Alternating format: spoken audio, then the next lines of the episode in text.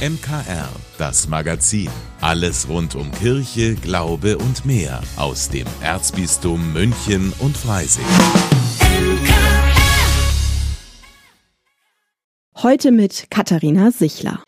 Wer Kinder hat, der sollte spätestens jetzt bei der Ferienplanung an die vielen Sommerlager denken, die jetzt wieder überall angeboten werden. Denn jetzt wird's allerhöchste Zeit, sich anzumelden. Natürlich gibt's die Lagerangebote auch in Pfarreien und kirchlichen Organisationen. In der aktuellen Folge der Malteser Momente wollte mein Kollege Paul Hasel wissen, wie so ein Zeltlager der Malteser Jugend funktioniert und hat dafür in den Pfingstferien das Landesjugendlager der Malteser Jugend Bayern am Chiemsee besucht. Hallo Paul. Paul, läuft bei so einem Zeltlager der Malteser Jugend etwas anders als bei sonst üblichen Lagern? Ja und nein, Katharina. Zunächst mal ist alles so, wie man es erwartet. Es gibt die Klassiker wie Stockbrot am Lagerfeuer, Baden im See oder die klassische Nachtwanderung. Was ich bei der Malteser Jugend, als ich dort war, wirklich bemerkenswert fand, war, dass es ein großes Angebot an Workshops gab. Zum Beispiel durften die Buben und Mädchen Buttons mit dem Lagerlogo selbst herstellen. Und wie das geht, hat mir Miriam aus Regensburg erklärt. Also wir haben eine Buttonmaschine extra und dann haben wir eben ja das Logo und darunter kommt dann so ein äh, Metallteil und obendrauf eine Folie und dann wird es eben so gestanzt und genau hinten drauf kann man auch einen Haken und dann kann man sich zum Beispiel ein T-Shirt oder so hängen. Standst du gerade was? Ja. Und wie schaut's aus? Ja, ist ganz okay. Und wo machst du dir jetzt dran? Einen Hut oder ans T-Shirt? Ans T-Shirt. Die Malteser Jugend, das ist ja eine katholische Jugendorganisation. Fließt das denn auch irgendwie ins Lagerleben ein? Ja, tatsächlich. Es gab zum Beispiel jeden Tag vor dem Frühstück einen biblischen Morgenimpuls und dann wurde auch noch ein Lagergottesdienst gefeiert. Also insgesamt alles so, das ist mein Gesamteindruck, wie ich es auch noch aus meiner Jugendzeit kenne, in der ich so gut wie jeden Sommer in einem kirchlichen Zeltlager mit dabei war. Also ich kann es selbst nur empfehlen, wenn irgendwo noch ein Platz frei ist, fahrt mit, da ist wirklich eine tolle Gemeinschaft unterwegs und man lernt auch neue Freunde kennen und als ich am Chiemsee war bei der Malteser Jugend. Ich wollte eigentlich nicht gleich wieder nach Hause fahren. das kann ich mir vorstellen, wenn ich auch an meine äh, Erinnerungen denke, was Ferienlager angeht. Also, wer sich noch nicht für ein Ferienlager entschieden hat, heute nach dem Gottesdienst ab 19 Uhr reinhören in die Malteser Momente.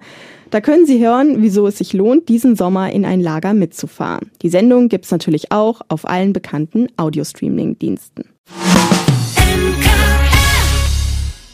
Gestern Abend war es wieder soweit. In München haben sich rund 600 Vertreter aus Kirche, Gesellschaft und Politik zum Jahresempfang des Erzbistums München und Freising versammelt. Ein bisschen gedämpft war die Stimmung vielleicht angesichts der aktuellen Austrittszahlen aus der Kirche. Trotzdem, für Kardinal Reinhard Marx ist so ein Jahresempfang nicht nur ein gesellschaftliches Muss, sondern auch ein Tag des Dankes. Denn gerade weil wir große Herausforderungen haben, ist es auch entscheidend, ob wir vernetzt sind, ob Menschen mit uns gehen. Wir sind ja nicht für uns alleine da. Und das ist immer ein solcher Abend, wo das sichtbar und deutlich wird. Das ist jetzt kein Abend, wo wir ganz große, komplizierte Reden halten wollen, sondern ein Abend der Ermutigung. Wir schauen hin auf die Realität der Kirche und der Gesellschaft, aber wir sehen viele Menschen, die mit uns zusammen anpacken wollen, auch in der Kirche. Der Mensch muss also im Mittelpunkt stehen, der, der anpackt und der, der Hilfe braucht, findet auch der evangelische Landesbischof Heinrich Bedford Strom. Nicht, was braucht die Institution, sondern was brauchen die Menschen. Und wir müssen die Liebe Jesu Christi, von der wir sprechen, selbst ausstrahlen. Das kann man nicht getrennt. Das kann man nur gemeinsam, kann man nur ökumenisch.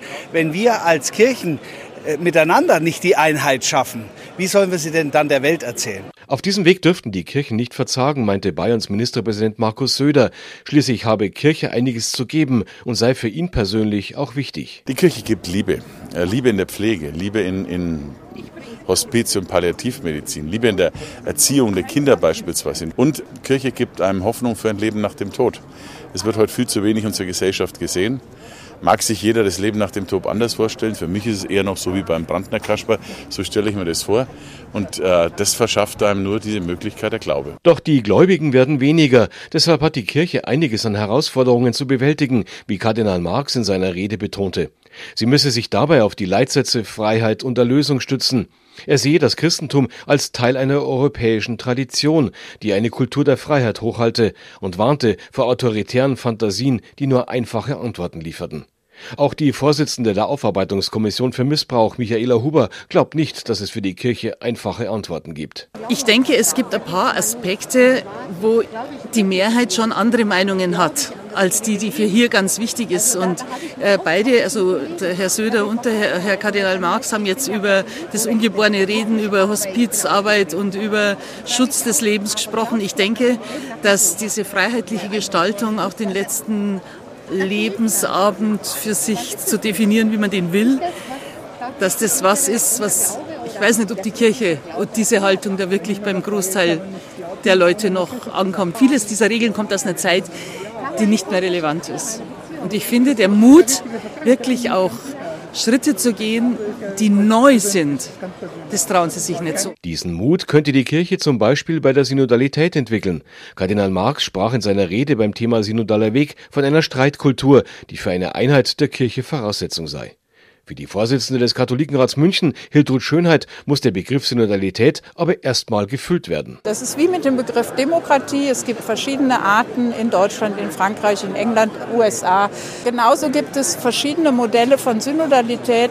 Das müssen wir hier in Deutschland überhaupt erstmal entwickeln. Das muss auch die Kirche in Rom entwickeln. Die Südamerikaner sind da eigentlich seit ja, 50, 60, 70 Jahren schon unterwegs, da etwas zu entwickeln. Und da wird es darauf ankommen, dass die Beteiligungsform so ist, dass es Kirche gut tut. Und das darf man eben auch nicht vergessen, dass die Missbrauchsgeschichte dadurch auch in Zukunft einen anderen Stellenwert kriegt, aufgearbeitet ist und nach Möglichkeit verhindert werden kann. Ein weiter Weg, ein mühsamer Weg. Da waren sich wohl alle Gäste einig. Aber wie einer der Anwesenden sagte, dranbleiben heißt die Devise. Willi Witte für das MKR. Mittwoch, das ist ja immer der Kirchenzeitungstag und ähm, bei uns liegt sie schon, die neue Ausgabe der Münchner Kirchenzeitung und ähm, mit Ihnen möchte ich jetzt mal einen kurzen Blick reinwerfen und dafür ist im Studio bei mir Florian Ertel von der Kirchenzeitung. Hi Flo. Katharina, grüß dich. Flo, was erwartet äh, unsere Leser denn in der, heute, in der jetzigen Ausgabe?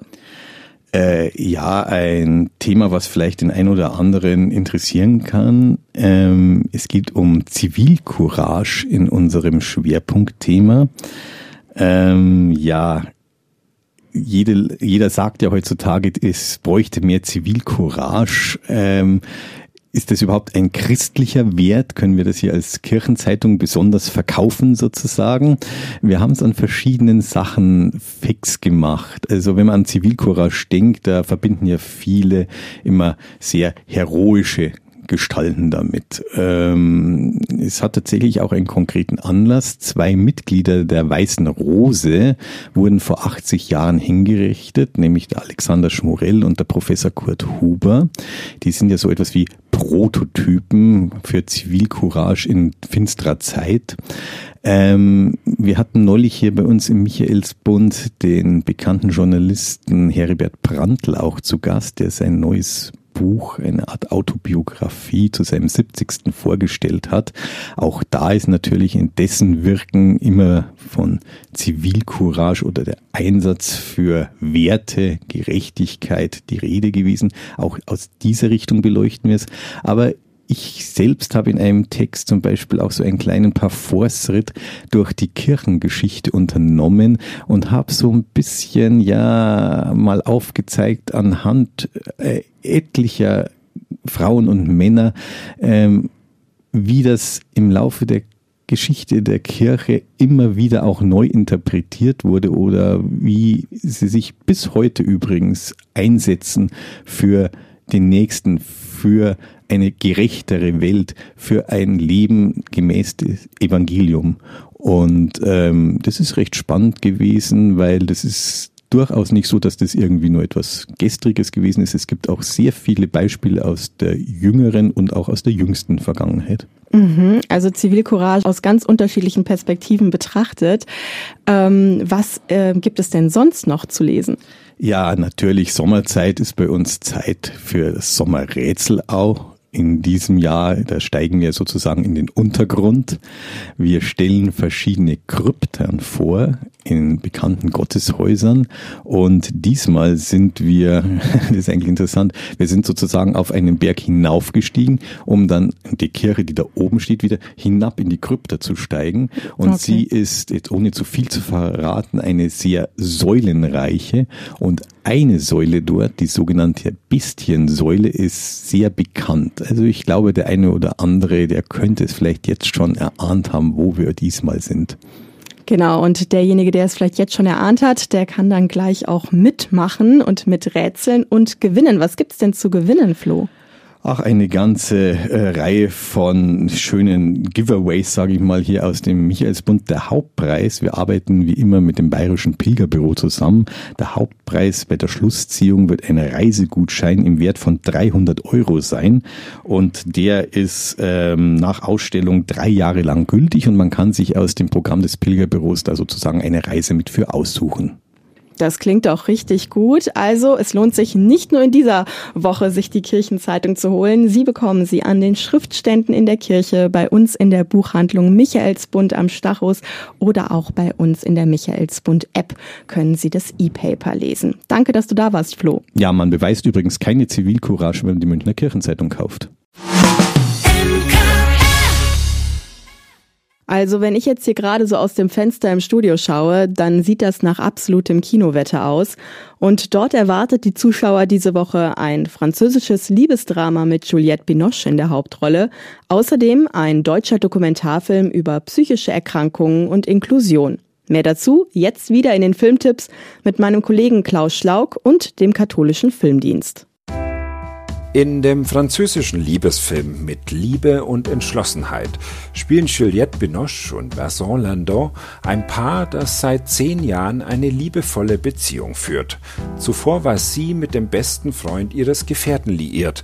Als der wieder in ihr Leben tritt, dauert es nicht lange, bis die Situation scheinbar außer Kontrolle gerät.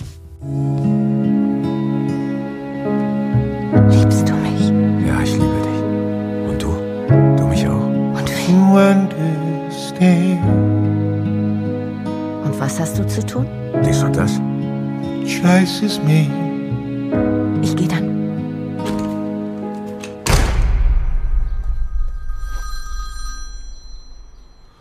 Hallo?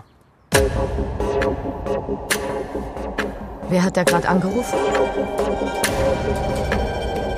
Das war François. Er ist gerade dabei, die Agentur zu gründen und will, dass ich mitmache. Schließlich habe ich François mal sehr geliebt. Aber das mit ihm und mir, das ist vorbei. Wieso sagst du mir das? Mit großem Mut erforscht das intensive Drama die Feinmechanik einer Beziehung. Mit Liebe und Entschlossenheit ist ein furchtloser und glänzend gespielter Film über die Ungewissheiten und Abgründe der Liebe.